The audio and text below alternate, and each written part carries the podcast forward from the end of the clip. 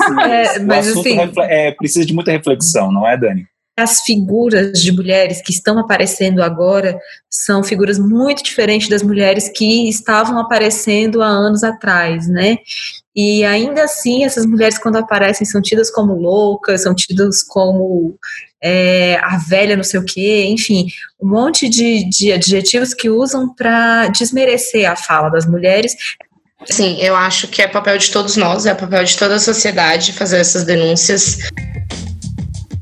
Este é o podcast Duas em Um, o seu programa de pautas inúteis, importantes e polêmicas.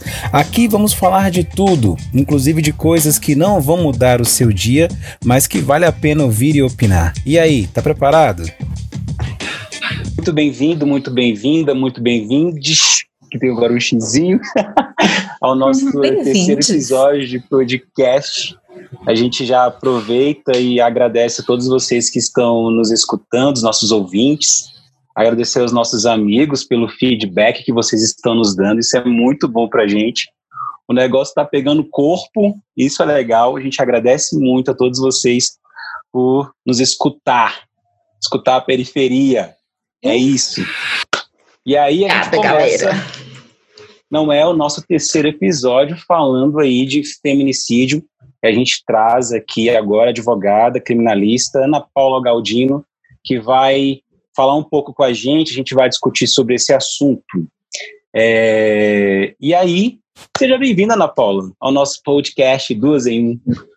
Obrigada, gente, pelo convite. Quando o Herbert me, me chamou para falar sobre esse assunto, fiquei muito feliz, né? Porque, particularmente, é, é um assunto, assim, difícil de falar, mas bastante importante, né, para as pessoas terem um pouquinho mais de, de consciência, né, um pouquinho mais de conhecimento sobre, sobre esse assunto.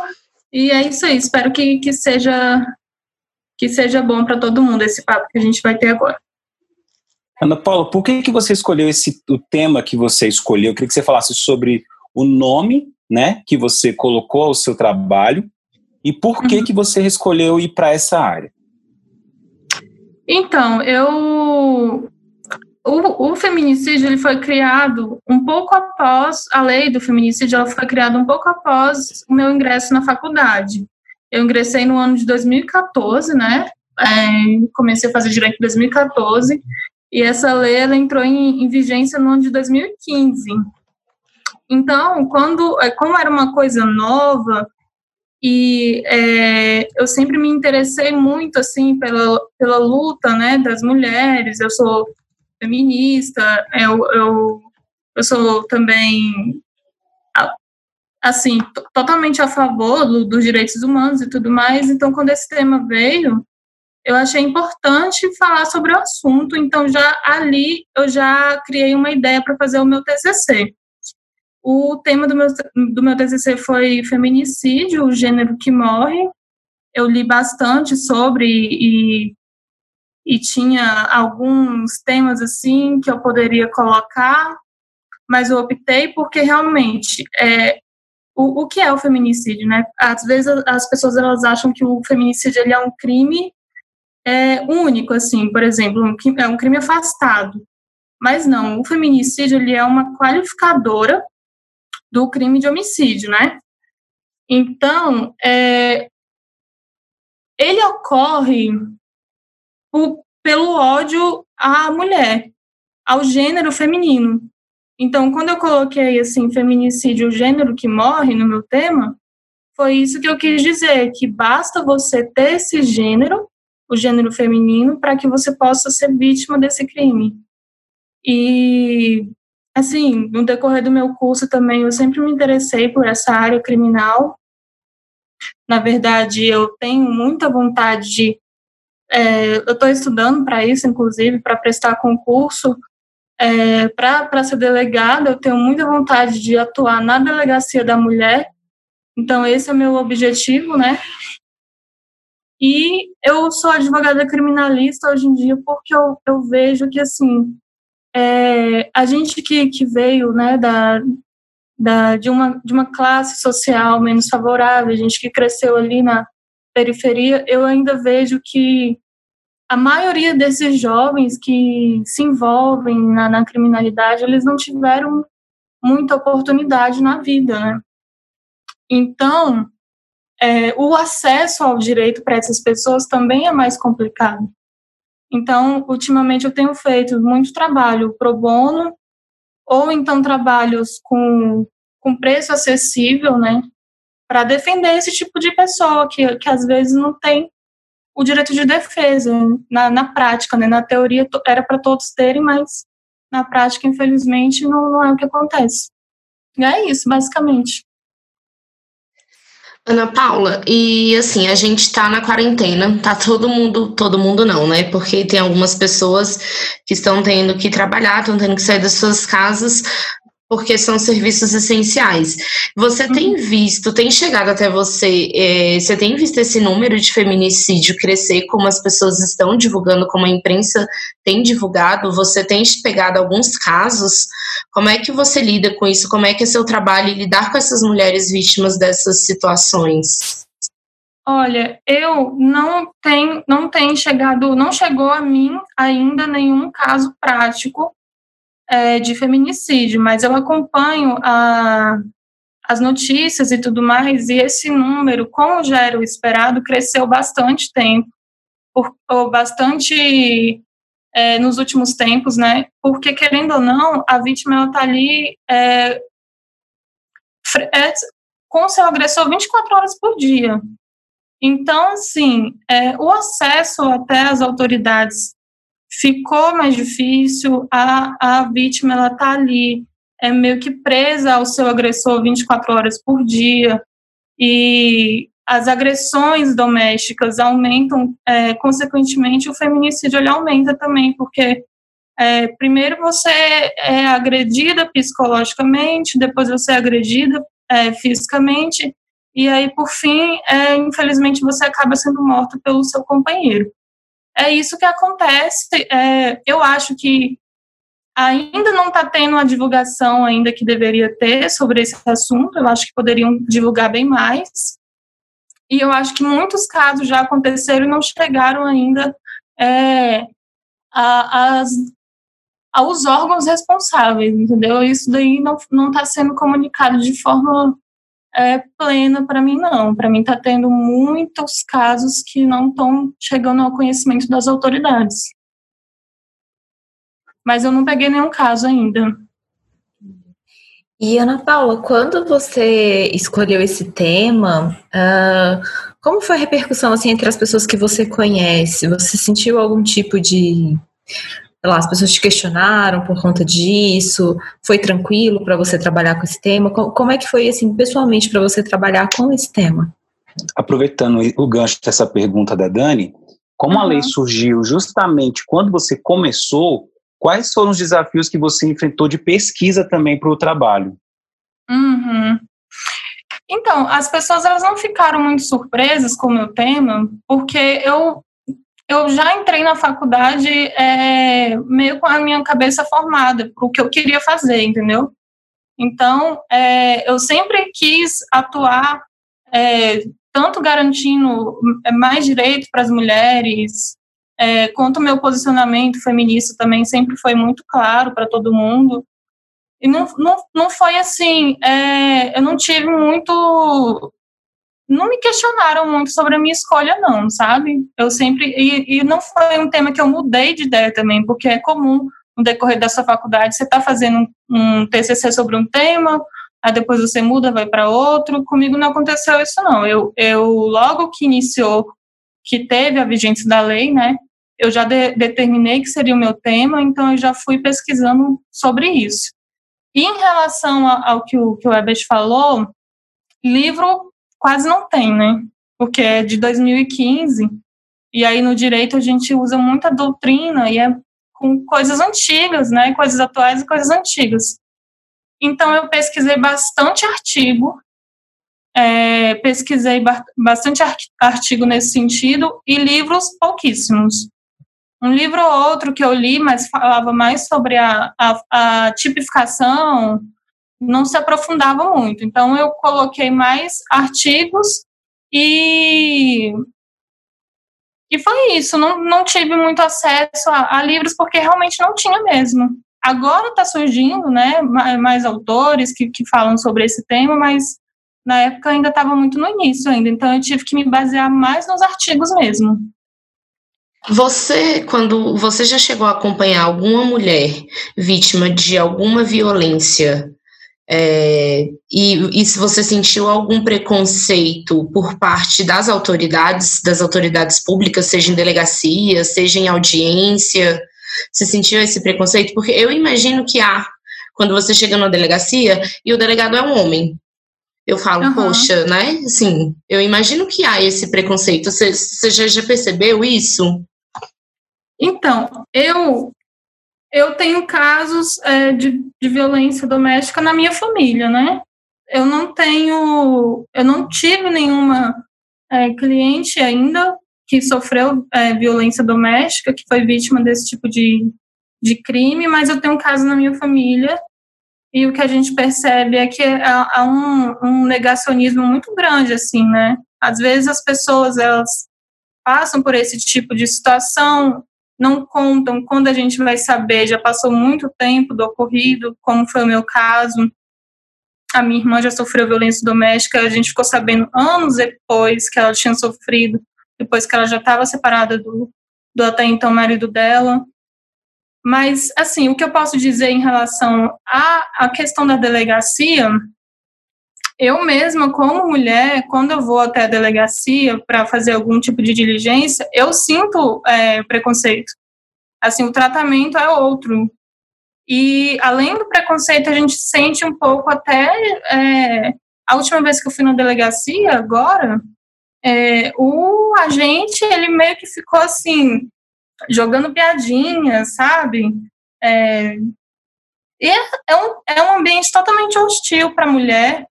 Inclusive, engraçado que no dia que eu estava nessa delegacia, chegou uma menina falando que ela estava sendo vítima de ameaça, que ela teria é, vídeos íntimos que estariam é, sendo divulgados pelo ex-namorado dela. E aí o agente, ao invés de tratá-la com todo, toda a paciência, é, toda a dedicação possível, ele foi totalmente ríspido, falou que aquilo ali não era crime, que ela não estava sendo ameaçada, enfim, basicamente colocou a culpa nela. E aí depois eu até conversei com ela, falei que se ela precisasse de alguma coisa ela poderia me procurar, passei o meu contato para ela.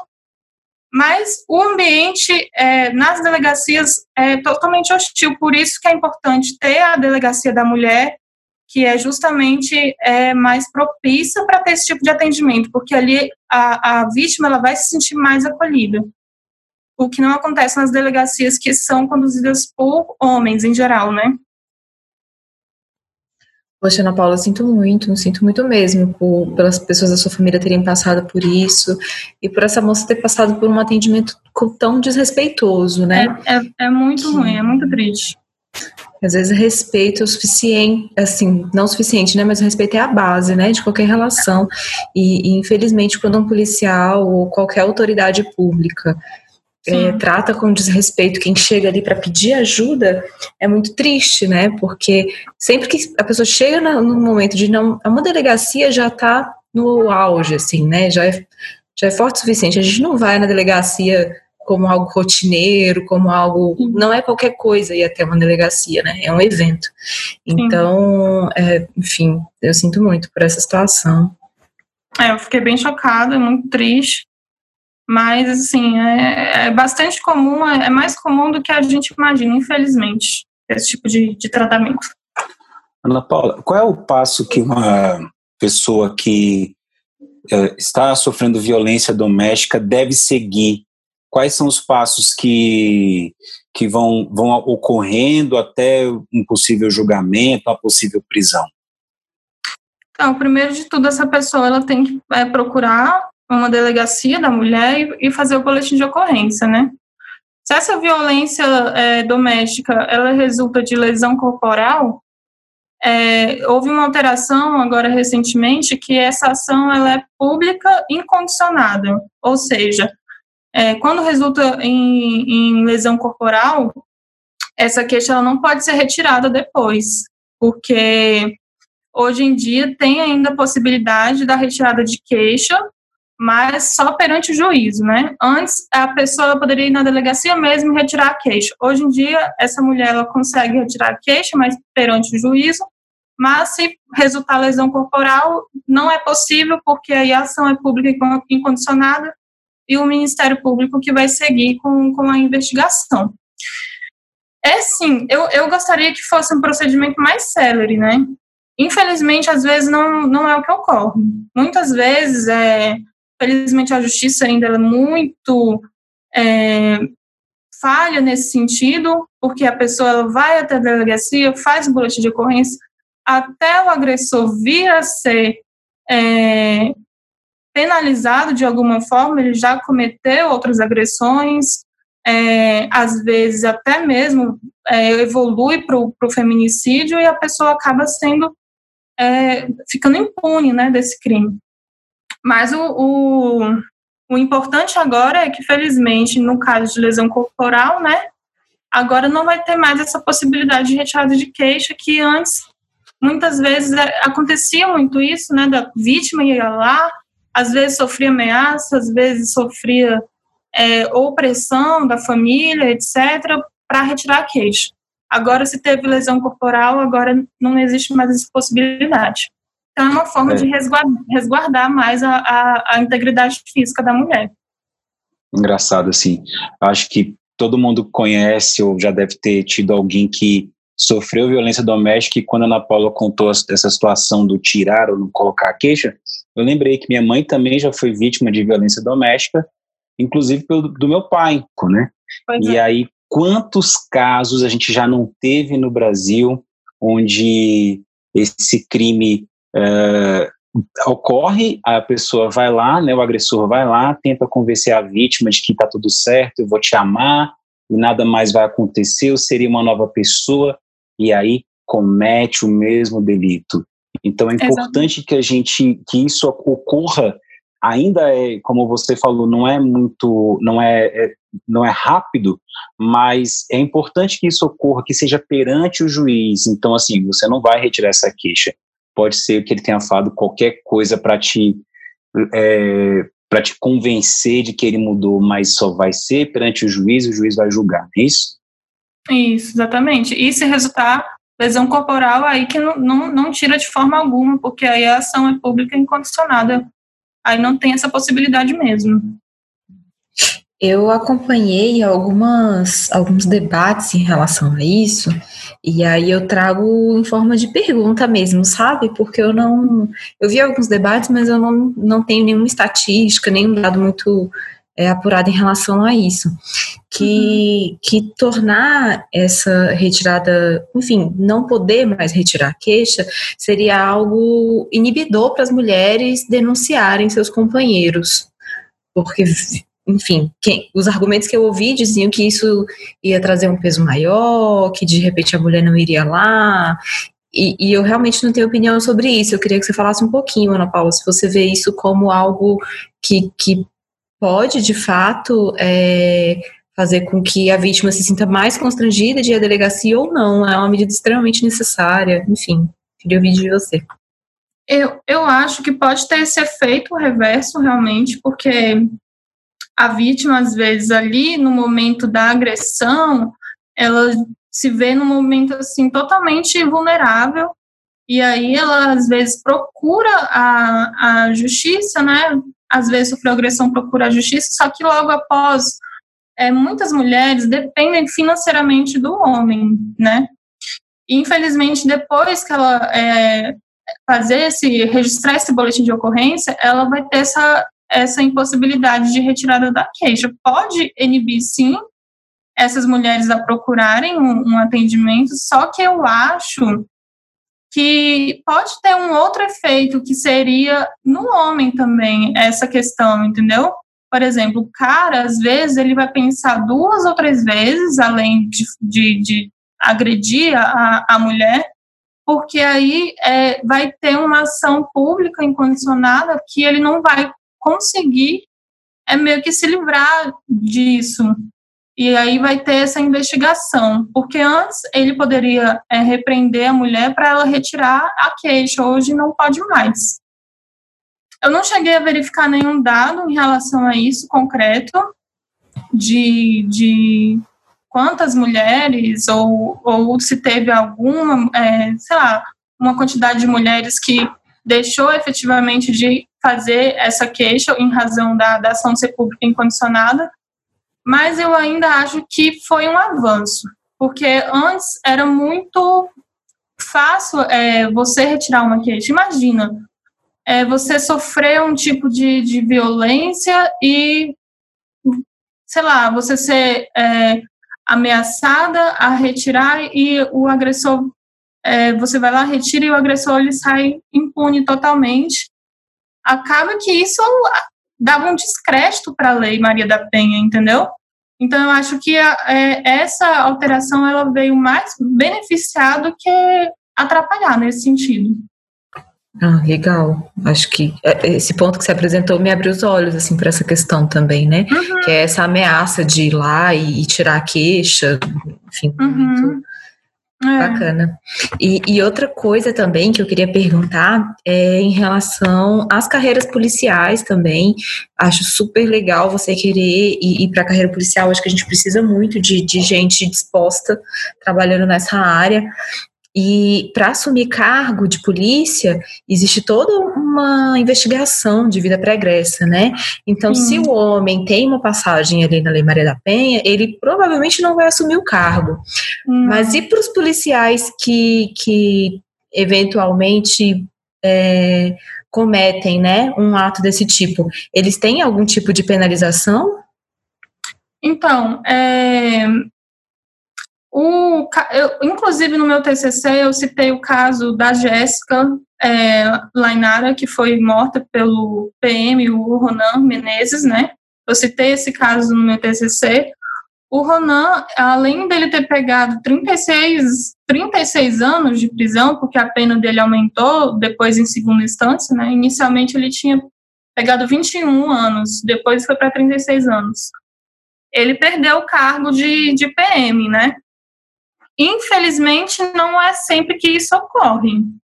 O que a gente vê é que a, a, vários policiais, não vou dizer a grande maioria, mas uma grande parte dos policiais é, são pessoas agressivas que chegam a cometer esse tipo de crime. E assim, até mesmo pelo medo que a mulher tenha desse, desse homem, às vezes essas, essas agressões elas não chegam ao conhecimento da autoridade, porque imagina você é casada com um policial e aí é, você está sofrendo violência doméstica, você vai ter que denunciar esse policial para outra outra equipe, para a polícia civil, né? Por exemplo, você é casada com PM, você vai denunciar para a polícia civil. Só que querendo ou não, é, esse ramo da polícia ele é muito complicado porque um meio que protege o outro, entendeu? Então você chega é, a um nível de você achar que você que aquela pessoa não vai ser penalizada por aquilo. Mas assim, é, qualquer ato que, esse, que esses policiais eles tiverem, que cheguem ao conhecimento, é, vai ser aberto um processo, né, principalmente primeiro no, no âmbito é, administrativo para apurar aquela conduta. E aí ele pode ser penalizado, às vezes com suspensão, ou às vezes até com demissão do cargo, a depender da, da gravidade né, da situação. E assim, é em questão de, de querer entrar na polícia, para mim está sendo ultimamente bastante complicado, porque é uma. A maioria das pessoas eu não me reconheço é, como sendo, porque é um ramo muito complicado, muito preconceituoso, é muito machista, então me dá um, um certo receio ainda de tentar ingressar nessa, nessa, nessa carreira, mas é como você falou, a gente tem que entrar para tentar fazer a diferença, né? Esse é o meu objetivo.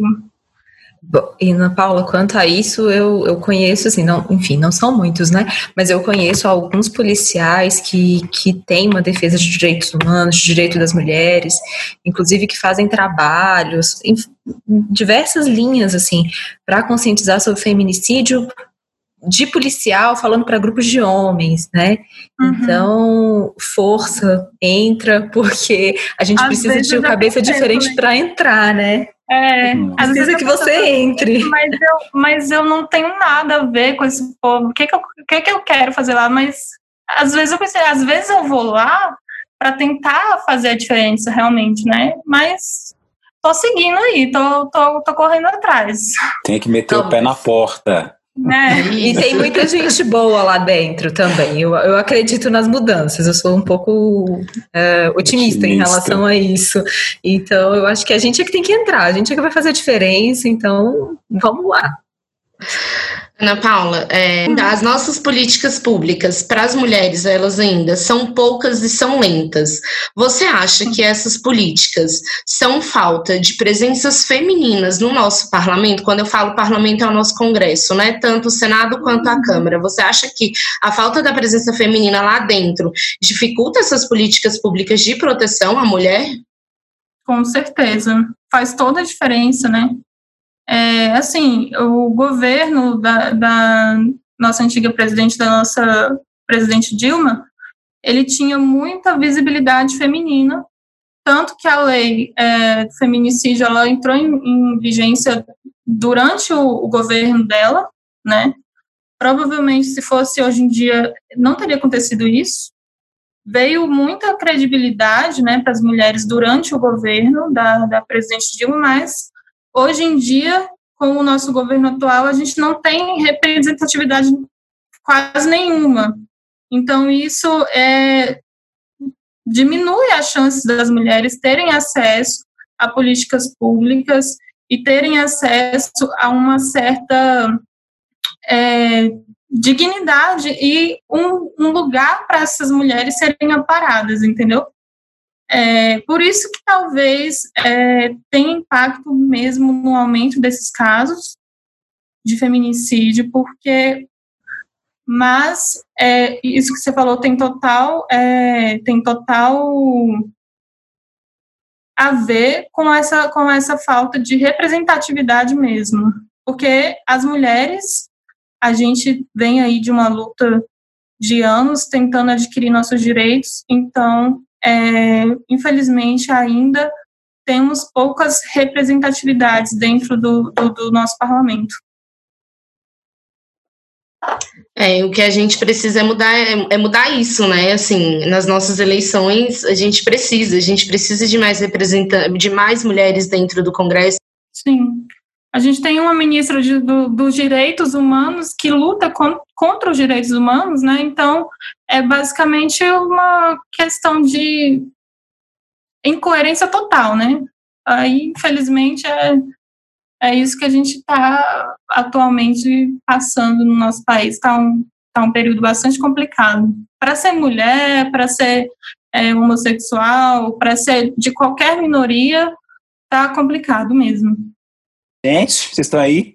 Estamos, estamos todos. ah, tá. Ana Paula. Meio né? Meio assim. É reflexivo. É, mas assim, é, precisa de muita reflexão, não é, Dani?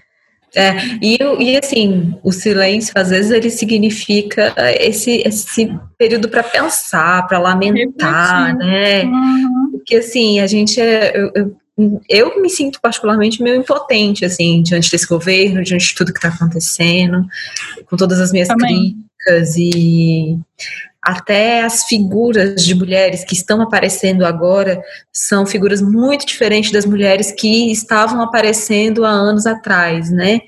E ainda assim, essas mulheres, quando aparecem, são tidas como loucas, são tidas como é, a velha não sei o quê, enfim, um monte de, de adjetivos que usam para desmerecer a fala das mulheres, essas mulheres que estão agora, né?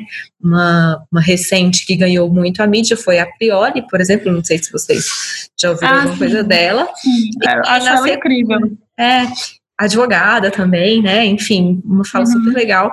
E na sequência, as pessoas começam a desmerecer ela pela amizade dela com a Anitta, sabe? Sim, É, enfim, e, e, ela tem essa presença doce, né? Essa mulher que, que passa aí como uma figura que passa pelo governo Bolsonaro, né? Assim uhum. como a Tabata também é uma figura que passa pela uhum.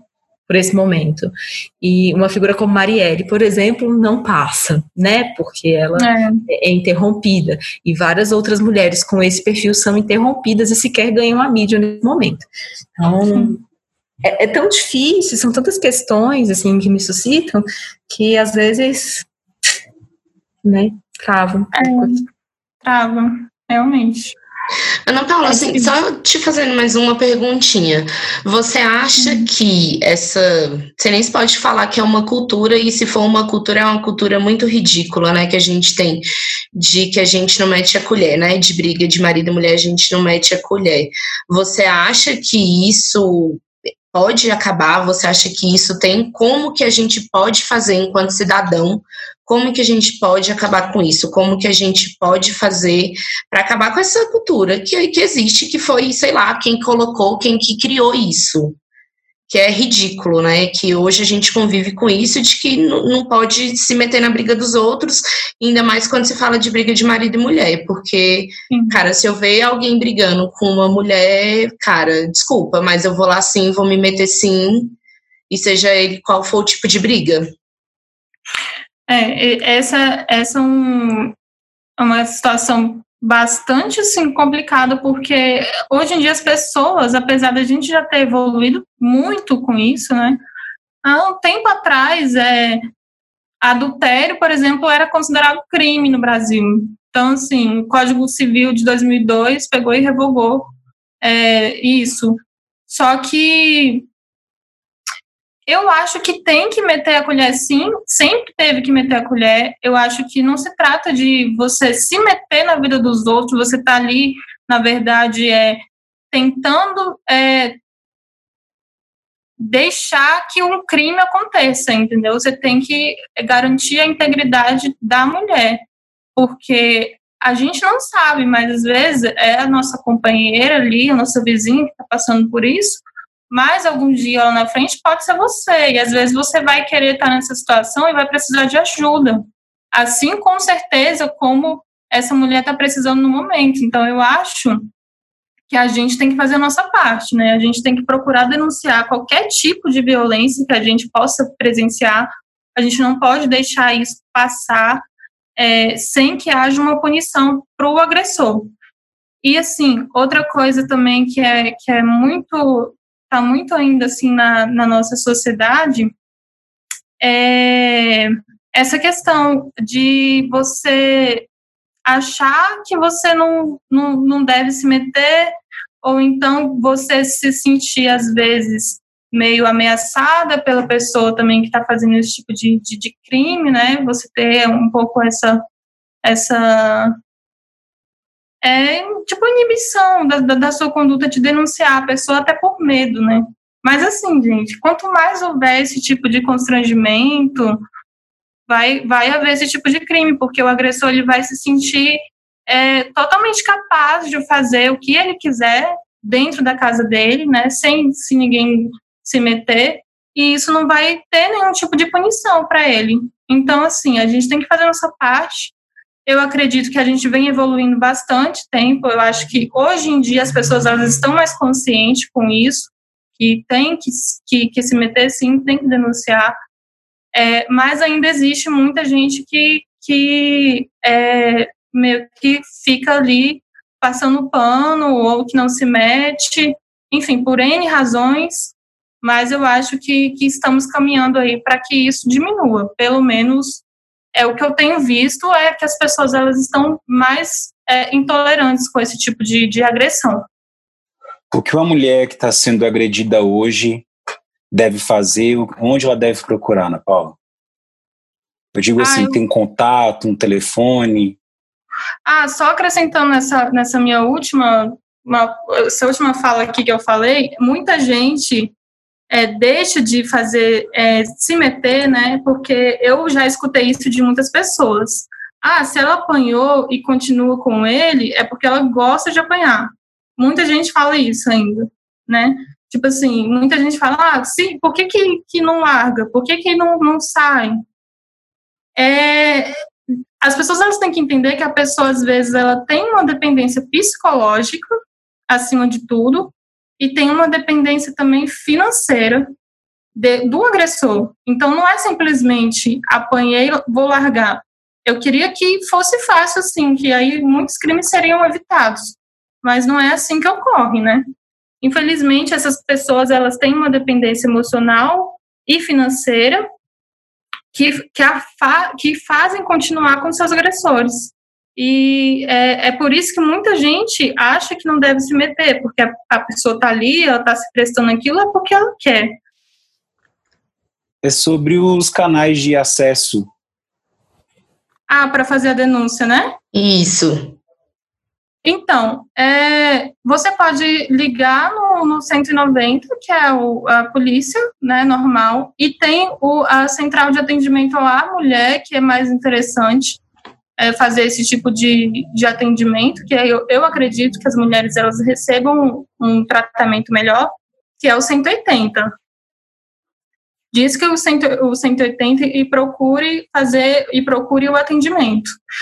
Eu vi esses dias atrás que o aplicativo da Magazine Luiza, não sei se vocês é, ficaram sabendo disso, que eles fizeram uma propaganda que no próprio site da Magazine Luiza existe um botãozinho lá que você liga se a mulher está sofrendo violência doméstica durante a quarentena, que você pode clicar lá e fazer a denúncia. Então eu achei muito interessante eles eles fazerem, né, esse tipo de eles terem esse tipo de posicionamento, porque às vezes a mulher ela tá em casa, então o cara tá lá com ela 24 horas por dia, ela fica, ela tem que achar outros meios para fazer essa denúncia sem levantar suspeitas, né? Tem uma lei agora que foi sancionada no DF que obriga os condomínios a denunciarem as agressões. Eu não sei se vocês ficaram sabendo disso. Então, no, nos próprios prédios agora existem um folhetim de informações, né? falando que a mulher, agora o condomínio, ele é obrigado a, a fazer esse tipo de denúncia. Porque realmente os casos vêm crescendo, né? E agora é importante ter, ter essa, essa ciência. É assim, eu acho que é papel de todos nós, é papel de toda a sociedade fazer essas denúncias. Os números estão crescendo uhum. e, e, enquanto essas políticas não mudarem, é, esses números vão continuar aumentando. Então, essas políticas de proteção à mulher elas têm que ser mudadas e a gente precisa dessa representatividade lá dentro para que seja mudado. Então, assim, todo mundo tem que denunciar. Os canais estão aí, 180 está aí para ser denunciado, pode ser usado, a denúncia pode ser anônima. 190 também está aí, pode ser usado. Então, galera, vamos denunciar. Presenciou, vamos denunciar. Gente, é, outra coisa, eu queria aproveitar aqui e elogiar uma coisa que o Metrópolis está fazendo, que é o programa. Programa não, é um canal de reportagem, não sei muito bem como chama isso no jornal, mas é o Elas por Elas. É, todos os feminicídios estão sendo registrados e no site do Metrópolis você encontra todos os feminicídios que aconteceram no DF esse ano. E só para a gente uhum. pensar um pouco sobre a quantidade, né? sobre os números que, que aumentaram até com essa situação da pandemia. Em 2019, é, do dia 5 de janeiro até o dia 26 de dezembro, houveram 34 casos de feminicídio no DF. Esse ano a gente está no mês 6 e hoje a gente já tem 33 casos. Então a gente está no meio do ano batendo o, número do ano de 2019. Total. Assim. Uhum. Triste demais essa situação. E a iniciativa do Metrópolis de registrar e registrar todos esses nomes é louvável para que a gente pelo menos faça memória do que está acontecendo, né? Para que não, não passe despercebido como se não fosse nada. Sim, é, é muito, muito importante, né? A gente ter a imprensa registrando isso, ter esse papel importante dos repórteres estar tá à frente disso, por mais que seja muito doloroso fazer esse tipo de reportagem, eu imagino que seja, mas é importantíssimo a gente ter esses dados para que não vire só um dado, né? Para que seja combatido. Para virar política, né? Para virar Sim. política pública, a gente precisa do dado. Exatamente. Ai, gente, triste e necessário, né? Falar sobre isso. Totalmente. É, foi Mais alguma pergunta? Pro, pro Ebert quando ele me ah, convidou. Ah, eu falei, é um caso, é uma questão necessária, né, de, de, de ser falada. E é isso, gente. A gente tem que fazer nossa parte, realmente. Não ser conivente com nenhum tipo de agressão, seja ela psicológica ou seja ela física, e fazer a nossa parte de denunciar para que realmente essa conduta ela seja inibida realmente. Isso. Ana Paula, muitíssimo obrigada pela sua participação, pela sua simpatia, por vir falar aqui com a gente com tanta propriedade, com tanta inteligência sobre esse tema, que é muito difícil, especialmente porque a gente sente na pele enquanto mulher, mas que é mais do que necessário que seja dito por uma mulher. Então, muito obrigada, muito obrigada por, por ajudar a gente e conversar com a gente sobre isso. Gente, muito obrigada. Eu que agradeço. Eu achei interessantíssima essa iniciativa de vocês de fazerem esse podcast, tratando sobre assuntos tão relevantes, né, tão importantes de serem tratados. E é isso. Estou à disposição, né? Se vocês quiserem me convidar para outros temas, vocês já viram que eu falo bastante, mas estou disponível e agradeço, agradeço muito o convite. Gostei bastante de ter, de ter esse papo aqui com vocês. Obrigada, Ana Paula. Muito obrigado, Ana Paula. Convidar mais vezes, pode deixar. O nosso, o nosso podcast ele nasce num contexto de pandemia. A gente começa falando sobre home office e a gente segue falando por problemas que têm ganhado maior repercussão durante esse período de pandemia. Entre eles, infelizmente, o feminicídio não era o que a gente queria, mas foi o necessário para a gente abordar. Isso aí. Muito obrigada a todos os nossos ouvintes. Obrigada, gente. obrigada. E você que quiser mandar uma sugestão de pauta, uma dica de convidado, ou só mesmo dar um olá pra gente, é só enviar o um e-mail para o podcast 2 em 1 gmail.com.